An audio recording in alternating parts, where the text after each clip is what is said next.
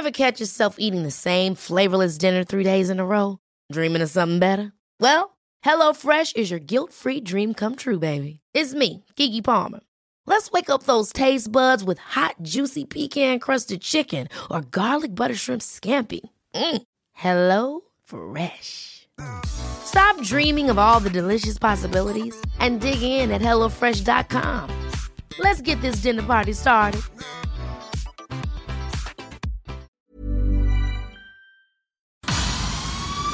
El Heraldo Media Group presenta Periodismo de Emergencia con Arturo Rodríguez, Hiroshi Takahashi y Roberto Aguilar. Con las reglas del oficio.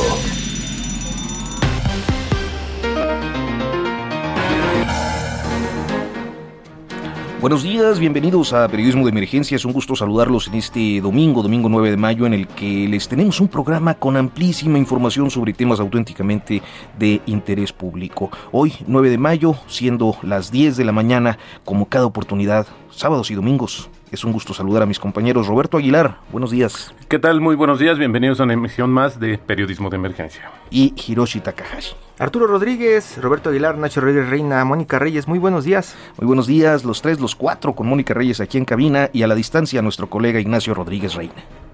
¿Qué tal? Muy buen domingo, muy buenos días, ya listo para arrancar una nueva emisión de, del programa, este, compañeros. Gracias Ignacio. Como hacemos todos los domingos, iniciamos esta emisión con nuestra sección Futuro Próximo con Mónica Reyes, a quien saludamos y quien nos anticipa hoy la agenda de la semana. Claro que sí. Futuro Próximo. Muchas gracias. Esta semana la polémica se vuelve a centrar en el Instituto Nacional Electoral, que dará cauce a nuevas sanciones con motivo de faltas en los procesos de fiscalización, destacadamente a candidatos de Morena. Además, el Tribunal Electoral del Poder Judicial de la Federación deberá revisar las condiciones de las candidaturas plurinominales controvertidas por falsear la acción afirmativa, es decir, la inclusión de personas que representan a sectores vulnerables o minorías necesitadas de representación que se dirigen al PRI, al PAN y a Morena. El miércoles se conmemoran 700 años de la fundación de México Tenochtitlan, en lo que hoy conocemos como la Ciudad de México. La efeméride, más allá de la relevancia que para el gobierno tiene en su política de reivindicaciones históricas, será propicia en dos sentidos. El primero, las condiciones de la deteriorada relación diplomática con España. Y el segundo, la revisión de la recuperación del ex lago de Texcoco. La semana es festiva, el 10 de mayo, como se sabe, es la celebración mexicana del Día de la Madre, en tanto el 15 de mayo será la celebración del Día del Maestro. Esta última fecha marca también el regreso a clases presenciales en el primer grupo de estados que vacunaron al magisterio. Se trata de los estados de Chiapas, Coahuila, Nayarit, Veracruz y Tamaulipas. De estas entidades se ubican en semáforo verde. Chiapas, Coahuila, Nayarit y Veracruz, mientras que solo Zacatecas permanece en amarillo. La posición en el semáforo será crucial, pues el CENTE ha dicho que el regreso solo podrá ser en entidades con vacunación completa del magisterio, semáforo verde y asistencia voluntaria. Este lunes iniciará el periodo de probanza para que la sección instructora determine si el diputado Saúl Huerta será desaforado. El legislador poblano de Morena está acusado de abuso sexual de dos menores y su caso es procesado por la Fiscalía Capitalina. En la internacional, las miradas se mantienen en Colombia, donde protestas contra el gobierno de Iván Duque, que hasta la actualización más reciente acumula 24 muertos, más de 800 heridos y 89 desaparecidos a consecuencia de un proceso represivo desatado por el gobierno de ese país. Finalmente, esta semana se mantiene en el ojo público el trágico accidente de la línea 12 del metro de la Ciudad de México, con una actualización a 26 personas fallecidas y una polémica por indemnizaciones cuyo monto no queda claro. Protestas de las comunidades afectadas por el colapso y el presidente López Obrador acusando una campaña de linchamiento en su contra.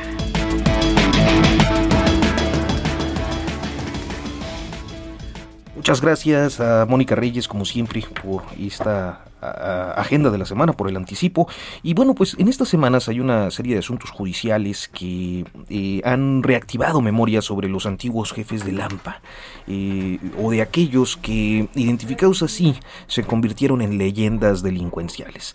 Eh, se trata de Héctor El Güero Palma Salazar, hombre ya mayor, por cierto, de 80 años de edad, a quien se le atribuye la fundación junto con el Chapo Guzmán y otros el del cártel de Sinaloa y de Eduardo Arellano Félix, que podría salir también en estos meses, uno de los hermanos eh, que llevan su apellido a la organización delincuencial y que, bueno, pues eh, eh, están actualmente eh, en la mira porque hasta donde sabemos no hay caso abierto contra ellos ya en Estados Unidos y pareciera que las fiscalías en México se han obstinado en encontrarles algo, ¿no? Para mantenerlos presos, Hirochi. Sí, de pronto lo que pasa es que los sueltan, ¿no? Y se busca responsable y Estados Unidos se queja y todos los que estamos alrededor viendo lo que sucede, pues no entendemos qué es lo que está pasando, porque se les acusa como unos grandes capos del narcotráfico, pero por lo general no hay elementos, es solamente como dices, los tienen retenidos, qué es lo que está pasando en este momento con el Güero Palma,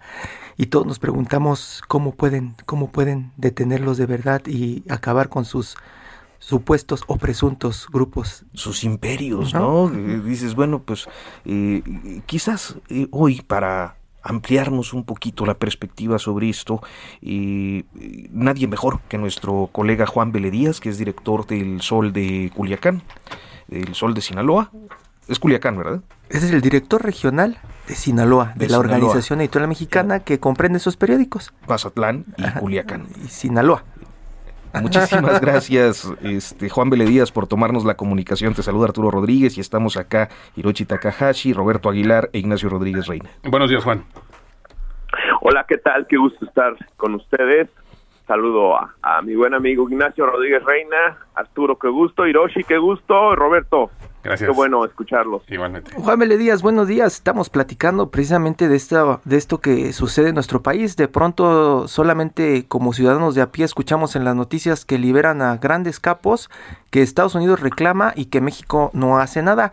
Ahora que está recordando Arturo este tema de las quejas de Estados Unidos, pues uno de los casos recientes tiene que ver con el hijo del Chapo, que todos vimos en tiempo real, como si fuera una cadena de televisión estadounidense, un reality, la captura, todo lo que sucedió allá, allá en tu zona y de pronto el anuncio de la liberación sin mayor explicación. ¿Qué es lo que está pasando, Juan, alrededor de este señor, el Güero Palma, allá en, el norte?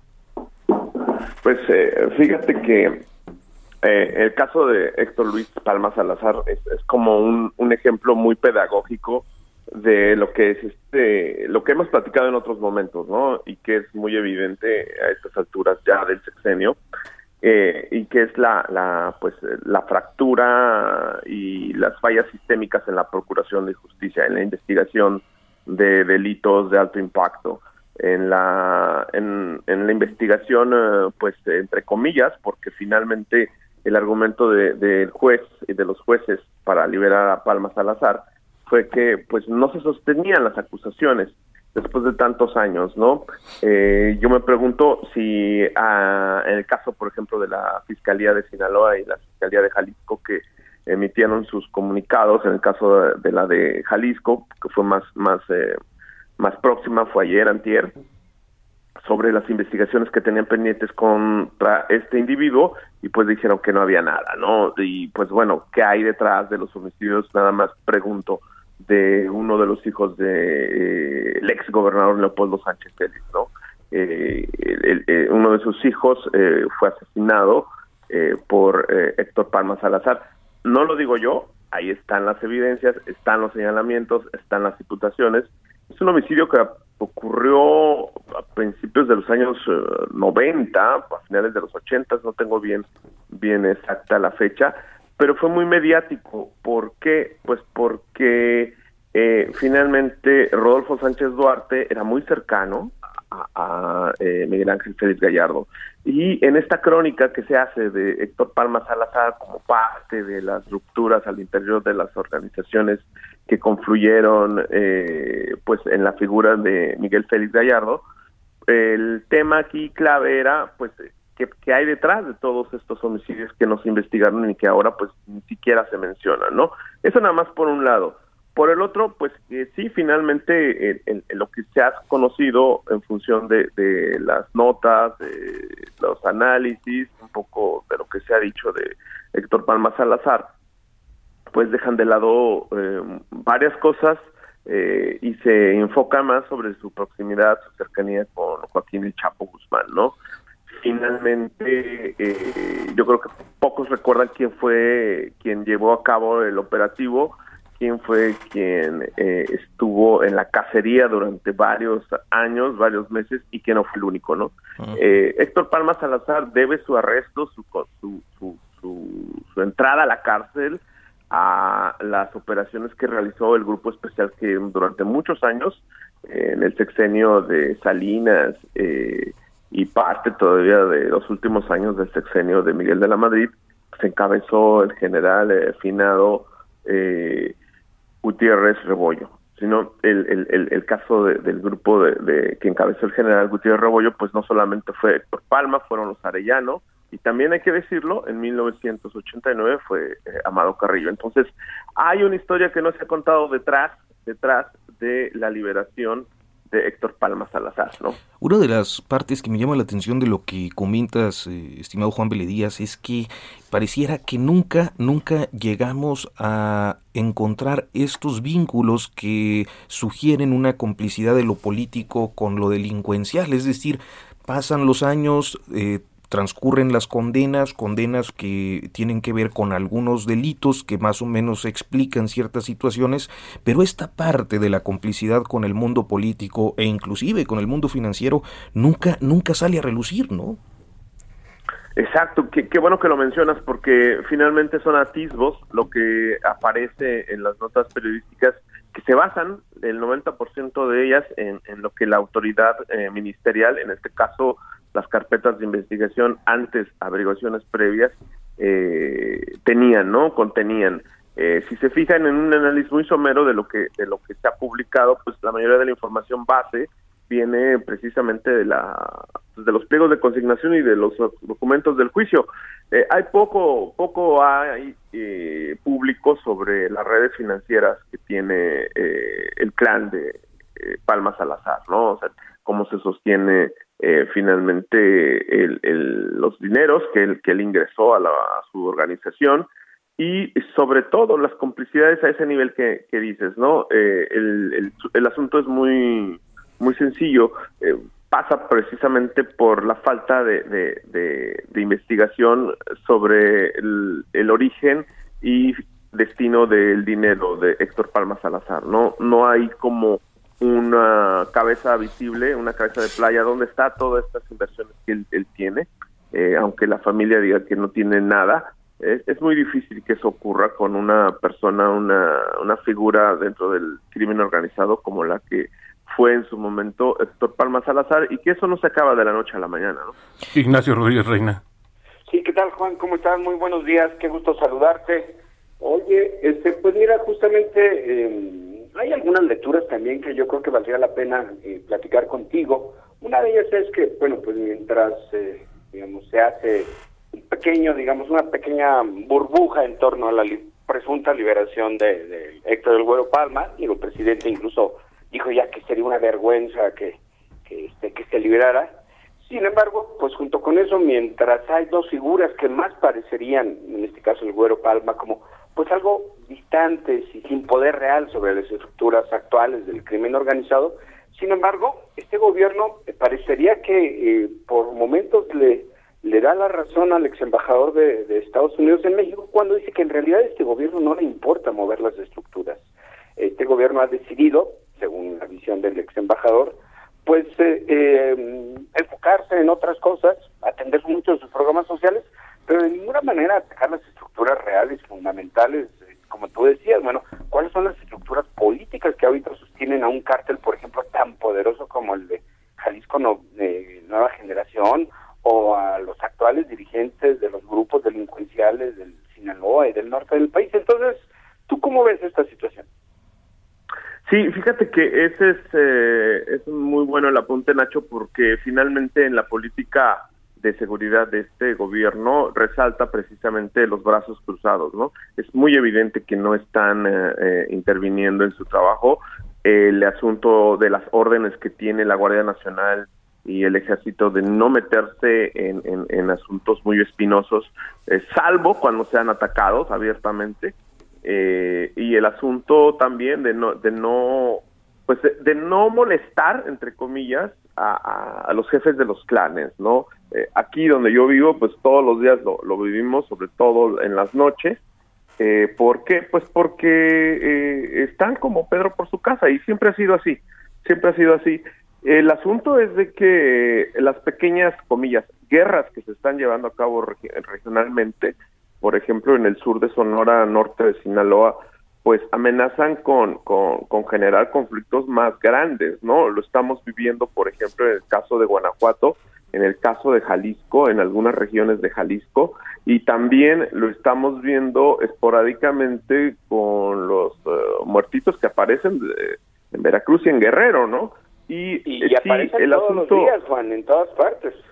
Sí, sí, exacto, Nacho. Eh, a lo que voy, ajá, englobando el tema de, abrazos, no balazos, es, es, muy evidente que, el discurso presidencial eh, se traduce en una manera de, no hacer nada, como bien dijo el ex embajador.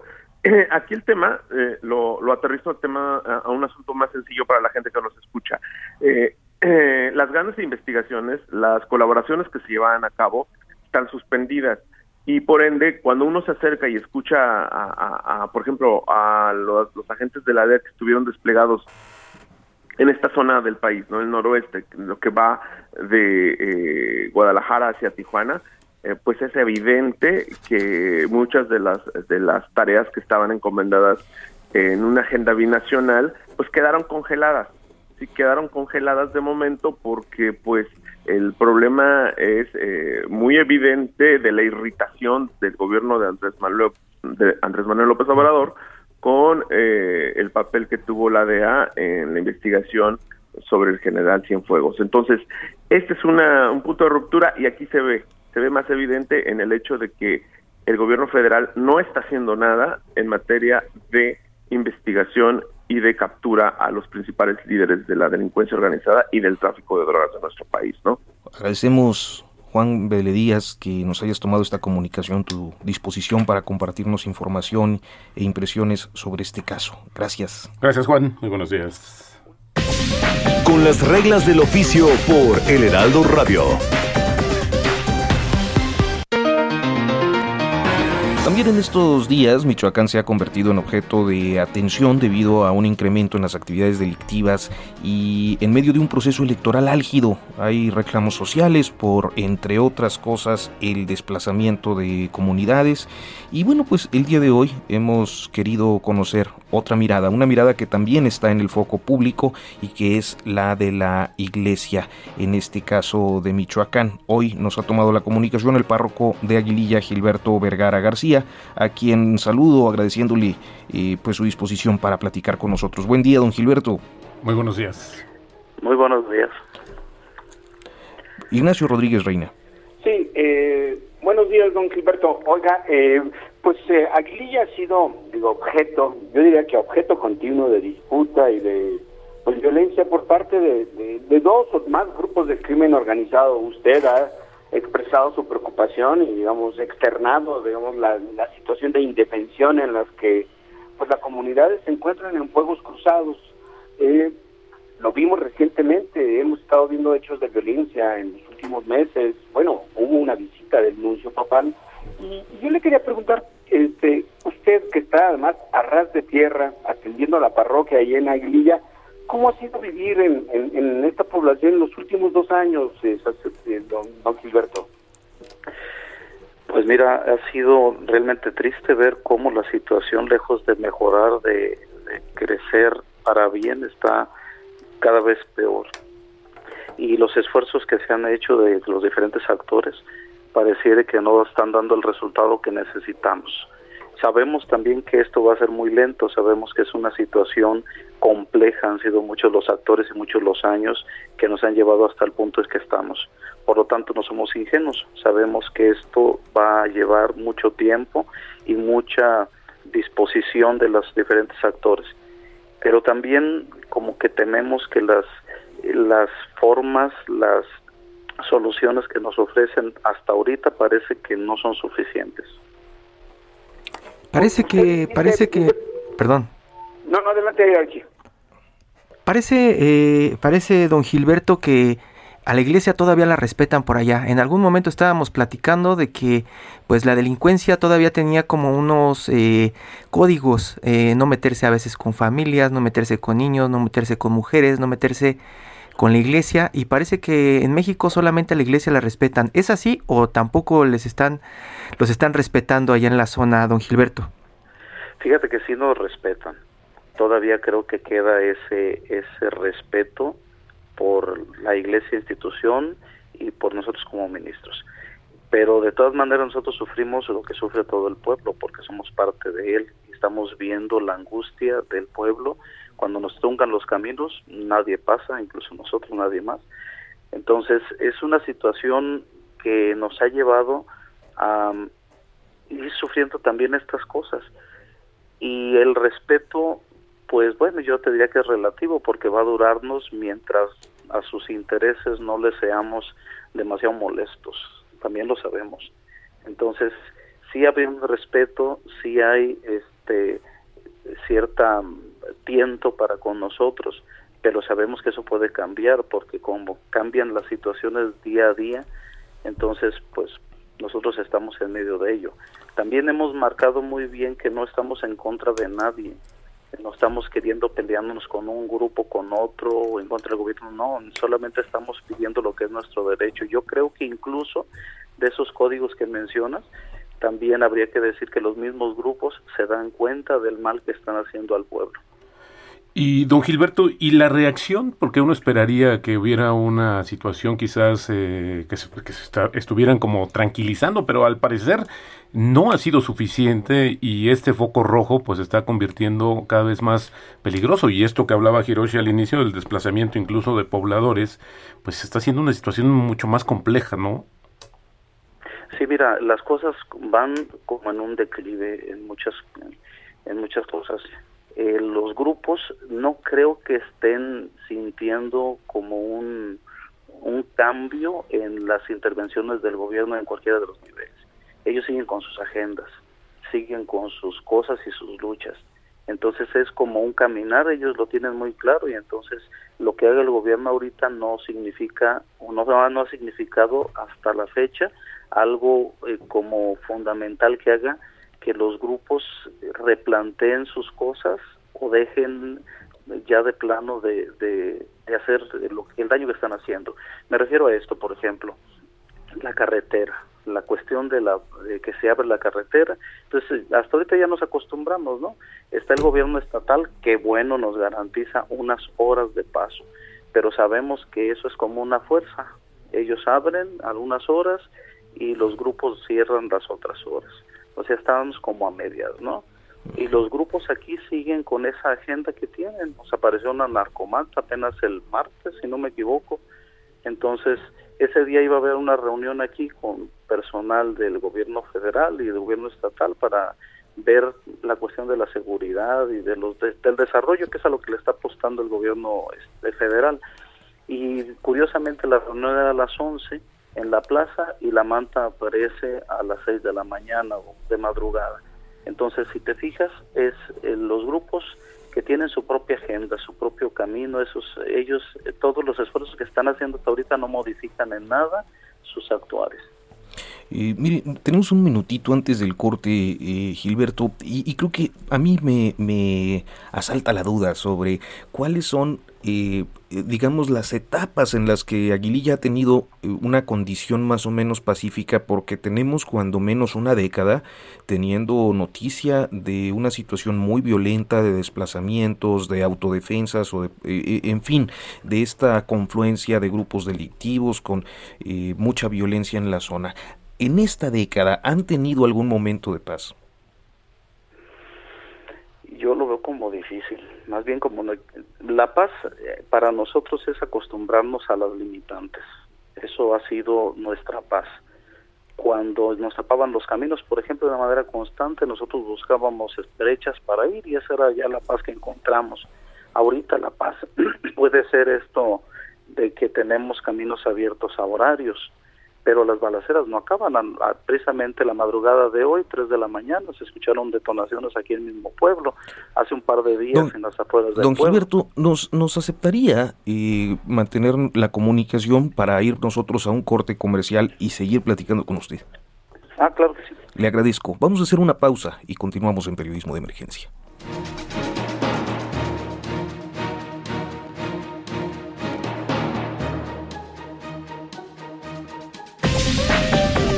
En un momento continuamos. Periodismo de emergencia. Regresamos con las reglas del oficio. Continuamos, continuamos en periodismo de emergencia, son las 10 de la mañana con 30 minutos y estamos aún enlazados con Gilberto Vergara García, quien es párroco de Aguililla, Michoacán. Eh, Hirochi. Padre, una de las preguntas que teníamos desde hace un par de semanas es ¿Qué pasa con la gente? Sabemos que en algún momento en las redacciones estuvimos escribiendo mucho de los desplazados. Hablamos de gente que de pronto estaba buscando otros pueblos para encontrar paz y también hablábamos de pueblos fantasma. En este momento, eh, ¿a dónde se está yendo la gente de Aguililla, la gente de la zona? ¿Qué es lo que está pasando con ellos? Mira, tenemos ese, ese problema desde hace tiempo, desde que la violencia se ha recrudecido, de personas que han necesitado emigrar y buscan el asilo político. Nos han estado pidiendo, nosotros hemos estado apoyando con alguna carta de recomendación, solamente lo que podemos hacer para que las personas demuestren que viven aquí y que estamos pasando por situación muy difícil. Estos últimos días, 15 días, han sido terribles. Muchísimas personas se han tenido que ir y allá el asilo político en la frontera está cerrado momentáneamente, por lo que yo entiendo, por este mes y creo que el mes que entra. Y entonces las personas están atoradas allá. Ya no están aquí en el pueblo, han tenido que salir, no quieren volver y tampoco pueden pasar. Entonces es una situación terrible. La gente se sigue yendo, sí, siguen pidiendo cartas, ya no en estampida como hace unos días, pero sí lo siguen pidiendo. Y además tenemos otro otro fenómeno muy triste aquí que ya veíamos venir. Después de que los grupos se pelean entre ellos, después de esta situación que hemos pasado en estos últimos días, lo que sigue siempre detrás de esto es que el grupo que domina busca enemigos dentro de la misma población, personas que según ellos están apoyando todavía a los anteriores o que los apoyaron o que los ayudaron y en este caso tenemos al día de hoy varios desaparecidos que han levantado aquí mismo en el pueblo y que no sabemos qué pasa con ellos. Ignacio Rodríguez Reina. Sí, eh, don Gilberto, eh, justamente eh, escuchándolo usted diciendo que iba a haber una reunión en estos días pasados del gobierno federal y las autoridades locales, pues básicamente un poco reforzando los programas sociales. Y justamente le quería preguntar su opinión sobre eso, sobre el hecho de que pues la apuesta, digamos, de política pública, de política de este gobierno ha sido decir, bueno, fortalecer la ayuda a los campesinos, dar beca a los jóvenes para que puedan seguir estudiando, es decir, una serie de red de apoyos como un elemento para desactivar este digamos esta incorporación de jóvenes de adultos a las filas del crimen organizado y sin embargo hay gente que es escéptica sobre que esto funcione o por lo menos que se vea que en algún momento va a funcionar ¿Usted cree que es una política adecuada? ¿Usted cómo la ve? Usted que está ahí a ras de tierra en una población donde obviamente muchos de quienes son eh, violentados, asesinados, desaparecidos, pues son gente jóvenes y, adultos a los que se supone que va a estos programas dirigidos. Mira, en esa reunión de la que te digo ya nos hablaron un poco acerca de los programas sociales y nos dimos cuenta de dos cosas. Primero que son los mismos. A lo mejor les van a potencializar un poco más, pero son los mismos. Yo no sé qué hace pensar que un programa que ya está establecido y parece que no ha cambiado la situación que tenemos, la va a hacer cambiar. Segundo, la cuestión es la veda electoral, entonces no va a ser inmediato. Si de por sí nosotros tenemos el problema, el problema encima y sabemos que una solución por medio de programas sociales va a ser a largo plazo y todavía esperar después a que pase toda esta circo de perdón pero que es a larguísimo plazo imagínate es que es muchísimo, es un, es un largo, largo plazo. Entonces, para que dé resultado una política así social, se necesita primero garantizar el derecho a la seguridad. Ya lo dijimos y lo dijimos en esa reunión. Imagínate, supongamos que esos programas sociales nos hacen progresar, nos hacen tener más oportunidades, más dinero y demás, pero si no hay seguridad, vienen aquellos y nos los quitan. Pues, es un, un círculo vicioso. Pues definitivamente sí. Pues don Gilberto Vergara García, párroco de Aguililla, le agradecemos mucho que nos haya tomado esta comunicación.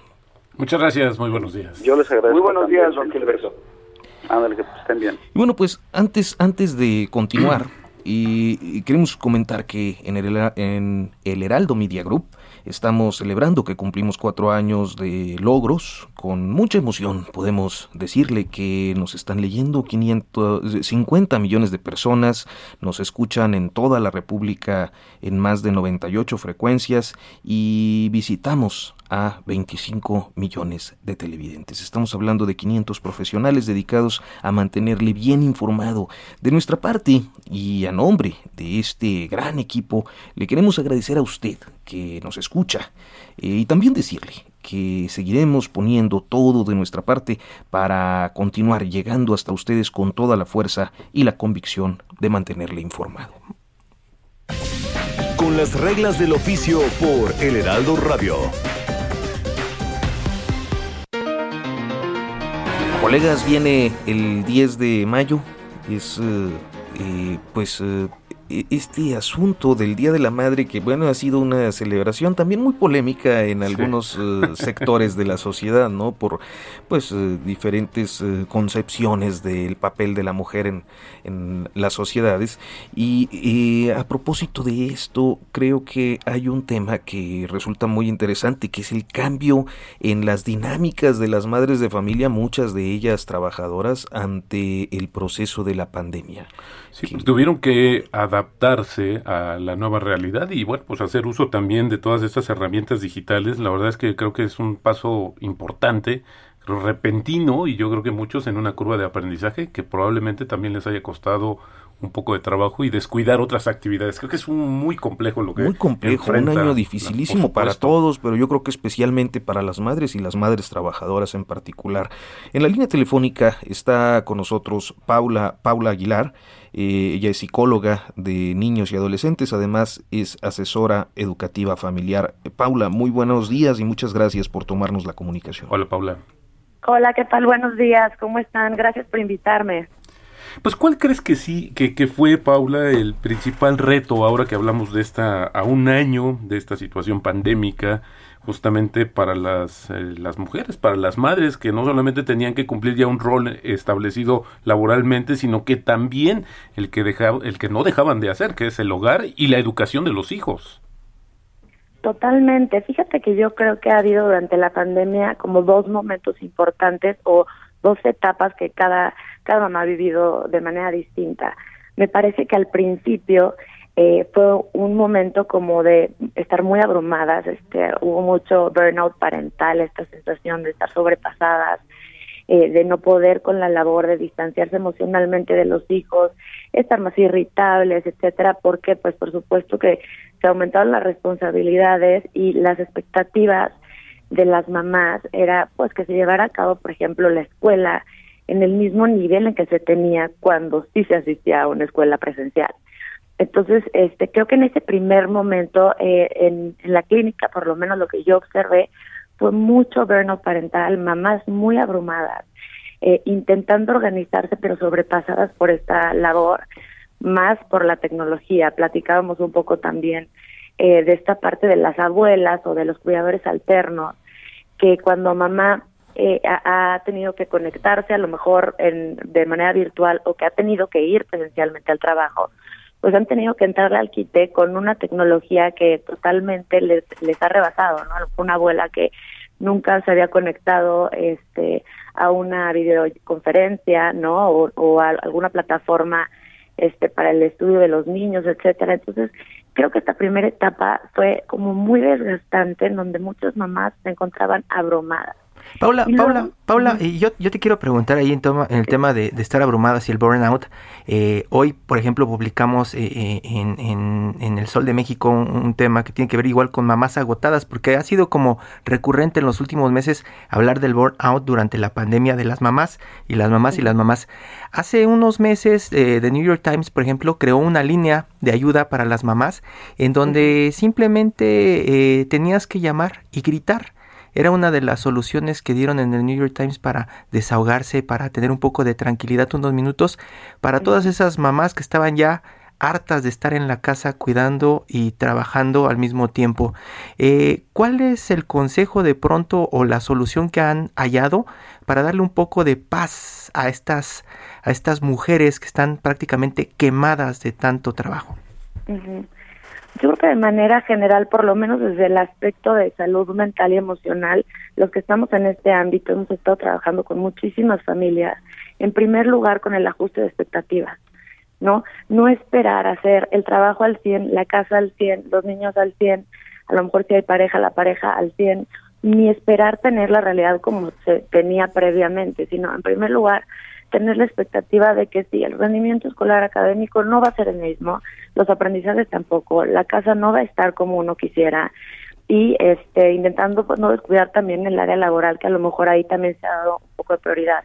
Yo siempre les digo a las mamás, demos prioridad al vínculo, o sea, lo que hace y lo que da armonía en la casa y lo que permite que fluyan las cosas de una manera más positiva es tener un buen vínculo. Entonces, no fractures los vínculos hay algunas cosas que vas a tener que bajarle la rayita de exigencia y dejar pasar. Por supuesto, aquí tiene que ver la personalidad eh, de cada una de, de las mamás, pero creo que también ha habido una parte muy interesante y muy positiva en la pandemia, que es en qué momento de la historia hemos tenido la posibilidad nosotros como papás de estar 24/7 pegados a nuestros hijos. Eso en un inicio se manifestó y en muchas ocasiones desafortunadamente pues en un incremento en, en la violencia, en abuso este infantil, pero en otros momentos todo lo contrario, en fortalecer vínculos, en estar mucho más cerca, en darse cuenta de ciertas problemáticas, este, eh, desde mi punto de vista, en la parte a lo mejor de desarrollo, de aprendizaje, de eh, la cuestión emocional y psicológica de sus hijos, y tomar cartas en el asunto antes de que esto escalara. Creo que la gente ha buscado mucho más apoyo y ayuda de profesionales, no solamente a lo mejor en una consulta que no todo el mundo puede acceder a eso, sino también en redes sociales. Yo yo tengo una cuenta este en Instagram, por ejemplo, en donde doy mucha psicoeducación a mamás.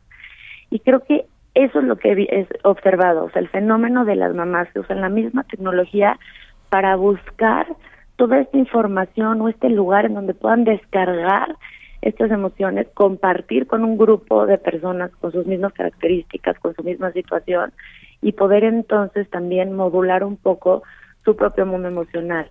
También ha habido este pues muchas muchas mamás que han llegado a terapia, ¿no? Este que se están medicando, etcétera, porque sí definitivamente ha sido un momento eh, histórico que ha llevado a muchos al extremo de cargar, sobre todo en México, ustedes saben, la mamá carga con, con la labor de los hijos, pero de la casa, pero de la chamba. ¿No? Entonces, cada vez más y más vemos a papás involucrados, afortunadamente, pero todavía hay muchos modelos eh, de familia en donde no, la madre es la responsable de. Y esto ha sido lo que ha generado, pues, mamás que han estado en un estado emocional, pues, bastante crítico. Ignacio Rodríguez Reina, Sí, eh, muy buenos días, te saluda Ignacio Rodríguez Paula. Oye, justamente estaba escuchándote, eh, bueno, pues hablar de, de este papel de las madres y que, bueno, pues las expectativas le han tenido que bajar porque no hay de otra, nadie está obligado a hacerlo imposible. Y eh, lo que te quería preguntar también la otra vertiente, ¿cuál ha sido tu percepción y tu experiencia profesional con los, con los niños y con los jóvenes y con los adolescentes? ¿Qué ha estado ocurriendo con ellos? Porque también se habla mucho de desgaste, por supuesto, de la salud mental de los adultos, pero también de la de ellos como que todavía no tenemos mucha claridad, incluso muchos dicen que tienen una gran capacidad de adaptación y resiliencia, pero pero me imagino que, que, también hay un, un, costo y un impacto sobre su salud mental, ¿no? Totalmente.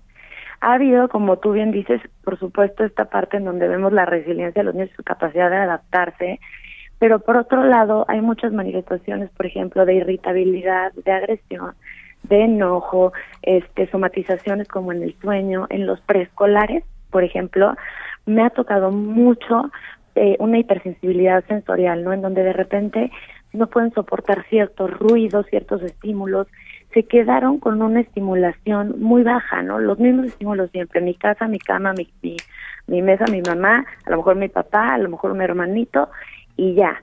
Y han eh, de repente querido volverse a introducir al mundo, que esto lo estoy trabajando con muchísimas familias, y les está costando un trabajal porque salen y lloran sin parar y no pueden adaptarse porque su cerebro no tuvo esta, digamos, estos escenarios de práctica que hubiera tenido un niño en otra situación, ¿no? En donde a lo mejor hubiera salido en una carreola y escuchado el claxon de un coche y una señora gritando para allá y un niño corriendo y un perro ladrando y de repente olores y, y, voces y todo esto no lo han tenido. Y entonces estos niños, sobre todo de edad preescolar, les está costando muchísimo trabajo adecuarse eh, a los estímulos y, a las otras personas. O sea, muchos niños que lloran delante de otros niños o de otros adultos que se asustan demasiado, que no pueden estar ahí. Una, una mamá me decía, le hice yo muy ilusionada su, su fiesta de cumpleaños en un parque con cinco amiguitos y no paró de llorar de que se bajó del coche a que se subió del coche claro, es una cantidad de estímulos que su cerebro no está listo para, para este, digerir y procesar porque no ha tenido los escenarios de práctica. Eso no significa que sea definitivo, pero está sucediendo eso con los preescolares. Con los niños más grandes, el área social y las manifestaciones más comunes que he encontrado de repente pues mucha apatía con la escuela o esta cuestión como un poquito más retadora y agresiva de ya no quiero, me vale, no me importa y tu consecuencia va a ser, ¿no? Y los papás intentando este motivar la conducta y los niños eh, no me importa para nada. Un tema en donde por supuesto que parte de su desarrollo tiene que ver con las experiencias con los pares y de esto están siendo privados. Entonces se encuentran en un estado emocional o encontramos con frecuencia un estado emocional igual que los adolescentes, ¿no? De mucha frustración y de muchísima irritabilidad que se manifiesta en los niños en diferentes este, conductas. Paula Aguilar, muchísimas gracias, psicóloga de niños y adolescentes, además asesora educativa familiar. Muchísimas gracias. gracias, Paula. muy buenos días. Gracias, muy buenos días. Y vamos a y vamos a todo menos fútbol. Todo menos fútbol. Creo que un tema fundamental, y ya lo mencionaba también Paula en su, en su, eh, en esta entrevista, es este de los vínculos, de mantener los vínculos y ceder un poco como padres de familia ante las necesidades de los niños, estar cerca, decía, darse cuenta de problemáticas. Y creo que hoy nuestra sección Todo menos fútbol pues se enfoca precisamente a la necesidad de eh, cómo tener actividades con propósito. Para esto hemos establecido comunicación con Giovanna Chabón, licenciada en comunicación, comunicóloga, que está realizando precisamente un proyecto llamado Conectar con mis hijos. Así que, Giovanna, muy buenos días. Gracias por tomarnos la llamada. ¿Cómo estás, Giovanna? muy buenos días. Hola, muy buenos días. Muchísimas gracias por la invitación. Oye, Giovanna, por ahí volvemos a caer nuevamente, quizás, de que este tipo de situaciones, este, este, esta conexión con los hijos, tendría que depender, o, casi casi la vemos como exclusiva de las madres, eh, cuando no es así, ¿no? Claro, ay, perdón, no, no, no oí lo, que me dijiste, sí, se cortó un poquito. Perdóname, que eh, vemos otra vez que esta, este propósito, esta conexión con los hijos, pareciera que también se circunscribe únicamente a las madres, cuando en realidad pues también debería ser un trabajo conjunto en el hogar, ¿o no es así? Claro, debería de ser eh, un, trabajo en conjunto, eh, pero yo creo que hay, hay eh, todavía en México muchas muchas mamás, muchas madres, que es lo que yo veo en, en, mi cuenta, que llevan el rol solas, el rol de la educación y demás. Yo creo que es algo es algo eh, algo que le toca mucho a la mujer, ¿no? Como, como impulsar a su pareja y como eh, invitarlo a esta parte de la educación, a que sea parte de. Este, alguien dice que pues las mamás lo traemos ya este, en, en nuestro cuerpo, en nuestra sangre y demás, y, y al papá como que de repente hay que eh, impulsarlo y jalarlo para que para que también logre estas pues esta conexión con, con los hijos. Ignacio Rodríguez Reina. Sí, Giovanna, a mí me gustaría, eh, muy buenos días, saludarte y también preguntarte un poquito que nos platiques del proyecto que tú estás impulsando, que es un poco de, eh, de este llamado Conectar con mis hijos. ¿eh? ¿En qué consiste y qué es lo que estás haciendo? Claro que sí, muy buenos días igualmente. Eh, pues mira, eh, yo yo creo que este concepto salió, o sea, esta, todo esta, este, estos proyectos salieron eh, cuando me di cuenta que, que mi forma para poder eh, conectar, para poder eh, convivir con mis hijos, eh, era a través de proyectos, a través de, eh, de actividades que hacemos juntos. Lo que hacemos es, por ejemplo, eh, son a base, los proyectos salen por algún interés que tengan mis hijos en, en particular o algún algún valor que yo, algún tema que yo quisiera reforzar en casa. Entonces, eh, en vez de, de buscar ayuda externa y, o clases externas donde puedan aprender ciertas cosas, lo hacemos en casa, lo hacemos en casa como, como una parte de convivencia, como una parte de, de descubrir. Eh, a mí lo que, lo que me gusta mucho es poderles dar herramientas para que ellos desarrollen su creatividad. Hoy en día vemos eh, mucho menos niños jugando eh, al aire libre, jugando con, con cosas que no sean virtuales, por así decirlo. Y creo que creo que el poder conectar con estas cosas, conectar con la naturaleza, conectar con lo que te está con lo que te rodea eh, y eh, nada más impulsar, porque los niños ya traen toda esta capacidad de asombro y de creatividad. Entonces, nada más es impulsarla y, y, eh, fomentarla. Creo que les da muchísimas herramientas a ellos como individuos, pero además ese vínculo que generas con ellos de conexión, porque de verdad me parece hasta mágico, ¿no? Cuando, cuando logras eh, esta conexión con tus hijos, puedes entrar a, a- a su mundo emocional, a, su, a todas las preocupaciones que puedan estar teniendo. eh, y además, creo que, eh, no, no me dejarán mentir las mamás que están oyendo esto, o sea, todos los niños hacen miles de preguntas al día. Y, y ellos tienen como estas ganas de aprender y estas ganas de conocer el mundo. Y cuando nosotros, que es lo que, lo que hago en este proyecto, cuando nosotros como papás les damos este mensaje de lo que tú me estás preguntando para mí es importante, tan importante que vamos a investigar y vamos a hacer un proyecto eh, acerca de esto. Eh, para ellos esto es algo increíble porque es, es como estoy siendo escuchado, estoy siendo, eh, no, O es importante mi tema, es importante para, para mis papás. Pues eh, Giovanna Chabón, muchísimas gracias por aceptarnos la llamada y contarnos de este proyecto. ¿Qué se puede hacer para tener más información al respecto?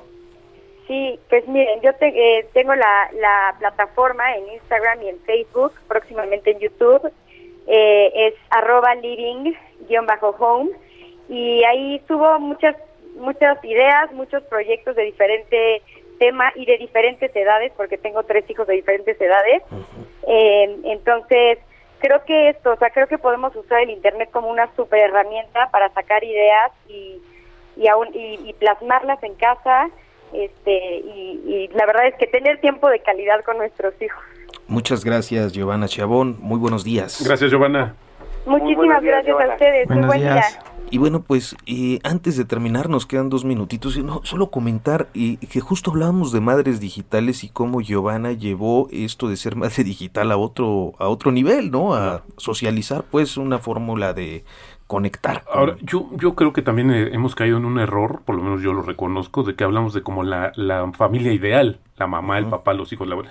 la verdad es que también en México hay muchas familias que no están y que la mamá hace no solamente las labores de trabajar el hogar, sino también las de papá. Entonces, esta cuestión es muy compleja también de cómo lo van adaptando y cómo lo van recibiendo los niños. Y tú que eres eh, tan riguroso con los números, debe estar hasta medido. Seguramente, sí, por ahí hay algunos, pero la pregunta es si estamos condenados a que nuestras siguientes generaciones de niños que pasaron por la pandemia van a ser solitarios o antisociales. O, ¿Qué es lo que nos va a dejar? Creo que ahí es el reto y la gran pregunta. Roberto Aguilar, nos queda un minuto y tú tenías una información que querías comentar. Sí, fíjate que son varias. Bueno, el ataque cibernético de los ductos en Estados Unidos que sigue sin poder solucionarse. una buena parte de, Estados Unidos está sufriendo por esta parte. Y bueno, pues Sudáfrica ya reportó los primeros casos de la cepa de la India. Así es que tema bastante importante por, por lo que está sucediendo. Ah, hablamos de Michoacán y de los desplazados y ya suspendieron las campañas en Guerrero y Michoacán por amenazas a los candidatos. Ayer uno, unos balazos contra la camioneta de un candidato de Morelia y también desplazados allá en los altos de Jalisco, 200 familias por lo menos salieron terrible la situación del país. Pues colegas, ha sido un honor como siempre, como cada fin de semana, coincidir en esta mesa. Hiroshi Takahashi. Arturo Rodríguez, Roberto Aguilar, Nacho Rodríguez Reina. Nacho, y bueno, pues allá en los controles, Alex Muñoz y eh, José Luis Rodríguez en la producción.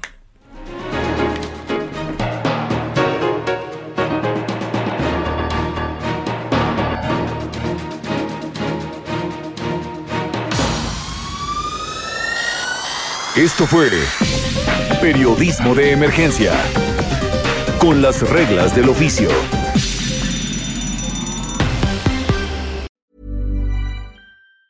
Hi, I'm Daniel, founder of Pretty Litter. Did you know cats tend to hide symptoms of sickness and pain? I learned this the hard way after losing my cat, Gingy. So I created Pretty Litter, a health monitoring litter that helps detect early signs of illness by changing colors, saving you money and potentially your cat's life. Pretty Litter is veterinarian developed, and it's the easiest way to keep tabs on your fur baby's health right at home. Go to prettylitter.com and use code ACAST for 20% off your first order and a free cat toy. Terms and conditions apply. See site for details.